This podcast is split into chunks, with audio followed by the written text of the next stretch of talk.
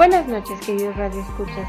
El día de hoy hablaremos sobre dos teorías muy importantes para el análisis de nuestra sociedad Estas teorías son propuestas por dos psicólogos muy reconocidos. La primera es el aprendizaje social de Albert Bandura y la segunda es la psicología de las masas de Gustave León. El día de hoy, para contestar algunas preguntas acerca de estos dos temas, está con nosotros el joven Luis Enrique Herrera Rodríguez. Buenas noches. ¿Qué tal? Muy buenas noches.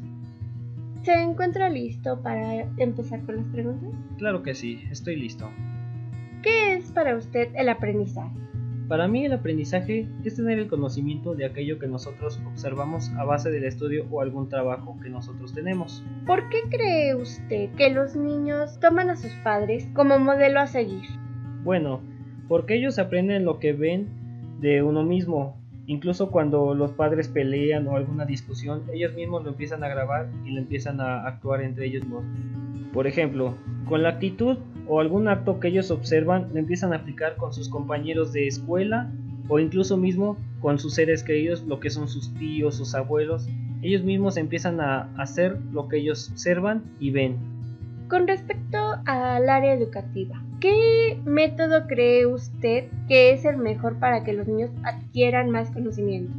Desde mi punto de vista, el aprendizaje para un niño son los juegos, ya que ellos, ellos mismos implementan lo que es su aprendizaje o alguna actividad, por ejemplo, lo que es escribir algún libro o alguna historia que ellos mismos inventen, o también puede estar entre ellos mismos el dibujo, ya que ellos están aprendiendo lo que es escribir y todo eso, pues se puede decir que igual pueden ir aprendiendo a dibujar y empiezan a hacer ellos mismos lo que ellos ven en su mente. ¿Usted en alguna ocasión, con respecto a los grupos sociales existentes en nuestra sociedad, ¿Ha estado en algún grupo social? Claro que sí, lo he estado. ¿Podría decirnos qué actividades llevaba a cabo en ese grupo? Pues desde antes yo me iba luego, nos reuníamos, bueno, más bien nos reunimos nosotros como un grupo entre 10 a 15 personas, luego nos íbamos a comer algo, empezábamos a platicar sobre nuestra vida, qué cómo nos ha ido, y pues siempre nos íbamos como que distrayendo de esos temas.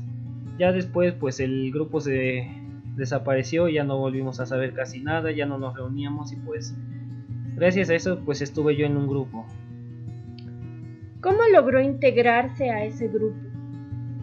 Pues me empezó a llamar la atención a mí porque era algo que me empezaba a agradar, ya que pues, ¿cómo me explico? Ese grupo yo empezaba como que a hablarles, empezaba yo a preguntar de que si se reunían o algo así, pues fue como empecé yo a encajar con todos ellos. ¿Qué opina usted de estos grupos que se encuentran en la sociedad? Bueno, pues al principio yo empezaba a decir que iban a ser algo payasos o algo así que me venía en la mente y no me daba ganas de hablarle, ya que uno de ellos estaba, bueno, un amigo mío empezó a hablarles a ellos y fue como empezamos a socializar poco a poco con ellos. Ya pues al último fue como nos empezamos a reunir. ¿Usted cree que pueda cambiar el modo de actuar de las personas en estos grupos? Al inicio cuando yo empecé, yo decía que no íbamos a empezar a cambiar porque yo antes era una persona que digamos seria, pero ya desde que me empecé a reunir con todos ellos en el grupo, fue como empecé a cambiar mi forma de ser, incluso me volví una persona muy amable.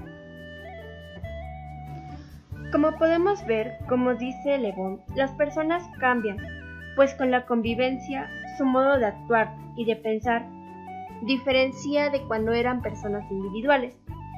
Y, como lo mencionaba Bandura, aprendemos de los demás, con la convivencia y realizando las actividades que en ellas se encuentran tomando lo que a futuro nos servirá. Esto sería todo, muchas gracias. No dejen de escuchar Radio Edi.